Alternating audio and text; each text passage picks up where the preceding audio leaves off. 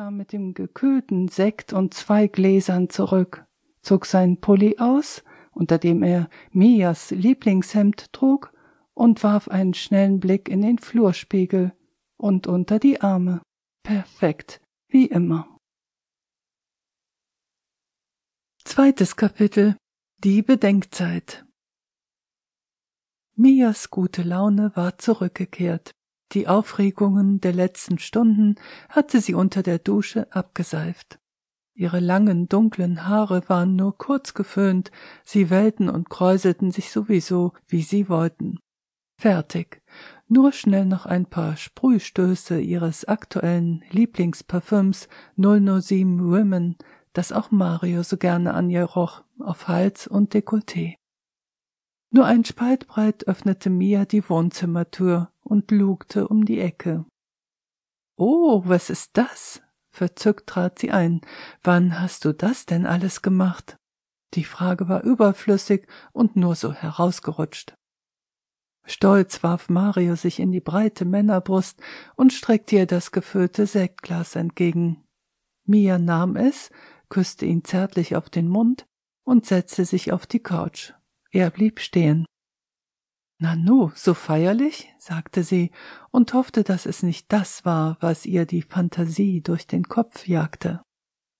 Er strich sich mit der Hand flüchtig über die hohe Stirn. Ja, ich, ich habe eine Überraschung für dich. Eigentlich sind es zwei. Mit der von vorhin? Ohne. Abrupt hob Mario das glatt rasierte Kinn. Achtung, nun wurde es hochoffiziell. Mia, ich habe mir Gedanken um dich, um uns gemacht und bin der Meinung, dass wir, dass wir doch gut heiraten könnten, fiel sie ihm ins Wort. Vergiss es. Mia hat es gar nicht so empört sagen wollen, wie es klang, aber gegen das Heiraten war sie ab sofort allergisch. Empört sagte Mario, Nein, nein, nicht heiraten, vielleicht, ach, vielleicht ist es wirklich zu früh für meine erste Überraschung, Kommen wir lieber zur nächsten. Er setzte sich zu ihr und nahm sie in seinen muskulösen Arm, strich ihr eine dunkle, widerspenstige Locke aus dem Gesicht. Ich liebe deine Locken, hauchte er, und ich liebe dich. Er räusperte sich.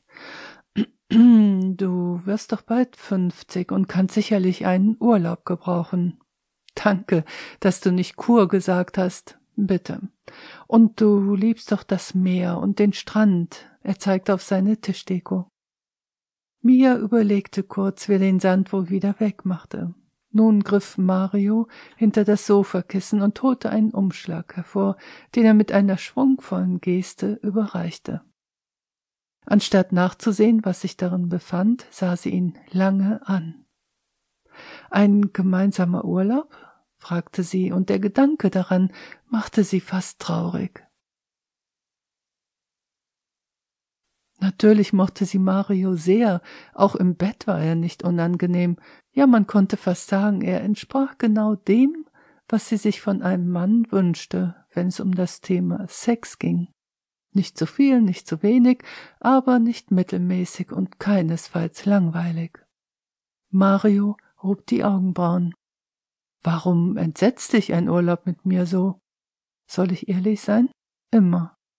Nach unserem letzten Fall waren wir jeden Tag, jede Stunde zusammen. Lieber würde ich ein paar Tage alleine wegfahren. Verstehe mich nicht falsch, ich genieße deine Nähe, aber ich brauche ein wenig Zeit, um über mich, über uns nachzudenken. Da ist so viel auf mich eingestürzt in letzter Zeit. Mia griff zum Sektglas, es war leer. Mario schenkte nach. Ziemlich laut, sagte er. Wenn du die Beziehung beenden möchtest, dann sage es lieber gleich. Beziehung? fragte Mia zurück. Sie hörte regelrecht, wie er einschnappte, deshalb versuchte sie ihn zu beschwichtigen. Nein, nein, keinesfalls möchte ich unsere Freundschaft beenden. Ich werde dir sicher in naher Zukunft ein Angebot machen, von dem ich aber jetzt noch nicht weiß, ob ich es wirklich will. Marius Miene hellte sich auf. Zusammenziehen? Sie grinste. Aus rein finanziellen Gründen, versteht sich. Sicher, rein finanziell. Die Stirn kräuselte sich. Übrigens wäre der Urlaub, den wir, ich meine du, du kannst ihn auch alleine antreten, kostenlos. Das kann ich nicht annehmen. Wohin würde die Reise gehen? Nach Spiekeroog, sieben Tage. Du liebst doch die Nordsee, oder hat sich das die letzten vierundzwanzig Stunden geändert? Nein, das nicht. Hier kommen die Teilnahmebedingungen. Die Unterkunft ist deshalb kostenlos, weil ich, sagen wir mal, einen Gutschein dafür habe. Ich kenne da jemanden, der eine Ferienpension auf Spiekeroog hat. Essen und Getränke übernehme ich als Geburtstagsgeschenk sozusagen, wenn du es nicht übertreibst. Er hob den Zeigefinger. Oha, das hört sich gut an. Da müsste ich nur die Fahrtkosten übernehmen. Mario schüttelte den Kopf. Hm, nicht ganz. Nur die Fahrtkosten der Fähre. Etwa 28 Euro plus Kurtaxe hin und zurück. Ich bringe dich nach Neuherlinger Siel, damit ich sicher sein kann, dass du mir nicht durchbrennst. Ach ja, und du müsstest alle Kosten außer der Reihe übernehmen. Falls du in einen Kaufrausch verfällst, komme ich natürlich nicht dafür auf. Unterschreibst du den Vertrag? Mia hätte heulen können. Das war ihr schönstes Geburtstagsgeschenk, gleich nach dem Streichler, den sie letztes Jahr von ihren Trödelmarktschwestern geschenkt bekommen hatte. Ja, sie würde mit Mario zusammenbleiben wollen, ganz gewiss. Aber auf seiner Tasche liegen mochte sie nicht. Männer hatten die Eigenschaft, einem so etwas zu gegebener Zeit aufs Butterbrot zu schmieren. Darauf mochte sie sehr gerne verzichten. Der nächste passende Job war der ihre. Das Bildhauern ab sofort Geschichte, die Trödelmärkte reines Hobby. Wann geht es los? fragte Mia. Übermorgen, damit du an deinem Geburtstag auf der Insel bist. Drittes Kapitel Die Abreise Bereits am Abend vor ihrem Urlaub hatte sich Mia von Mario so richtig verwöhnen lassen, seelisch und körperlich.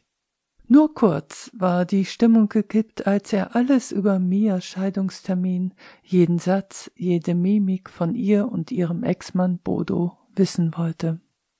Sie hatte keine Lust gehabt, darüber zu reden, hatte längst mit einem dicken Filzstift einen Schlussstrich darunter gezogen und hoffte, dass er nie verblasste. Mia schob die Bettdecke beiseite und setzte sich auf. Zwei allerletzte Sätze dazu. Bodo wandert nach Arabien aus und wird dort einen Harem gründen. Ich wünsche ihm jedenfalls viel Glück und dass er die Übersicht behält. Ach komm, das hast du doch erfunden, sagte Mario. Nein, das hat er gesagt. Dann hat er es erfunden. Dem traue ich alles zu, auch wenn ich ihm sonst nichts mehr glaube. Bis spät in die Nacht gaben sie sich realistischeren Zukunftsplänen hin, die nur für die nächsten drei Monate galten. Darüber schliefen sie irgendwann ein. Der Wecker riss Mia aus ihrem Traum. Mario schnarchte ungestört weiter. Sie setzte sich auf, rieb den verspannten Nacken. Nur sein Brustbereich war mit dem Oberbett bedeckt, die andere Hälfte der Decke hatte sie wohl im Schlaf zu sich gezogen. Für einundfünfzig Jahre war sein Körper athletisch. Sie liebte die kräftigen, aber nicht übermäßig vielen Haare auf seinen muskulösen Beinen. Nur dazwischen sah es momentan nicht so kraftvoll aus. Nun lag er da, so bloß und klein, so verletzlich, so bemitleidenswert, und doch nicht, wenn sie an die großen Taten dachte, die dieser Sonderling, dieses sechste Weltwunder, diese Nacht vollbracht hatte. Nur nicht berühren. Sie durften keine Zeit mehr verlieren und mussten sich spätestens in einer Stunde auf die Autobahn begeben, damit sie die Fähre in Neuharlinger Siel nicht verpasste. Mia flüsterte ihm ein zärtliches Aufstehen ins Ohr und küsste ihn auf die stoppelige Wange. Er streckte die Arme nach ihr aus, sie entkam rechtzeitig. Das schnelle Frühstück verlief harmonisch. Bis sie im Wagen saßen und losfuhren, gab es keine Hektik, kein Geschrei und keine Vorhaltung, so wie es mit Bodo. Ach, sie hat ja damit abgeschlossen. Zu früh über die Harmonie gefreut, dachte Mia. Mario gelüstete es während der langen bevorstehenden Fahrt, Pfeife zu rauchen, was Mia zwar nicht mit Worten ablehnte, aber durch ihren gespielten Erstickungsanfall verhinderte.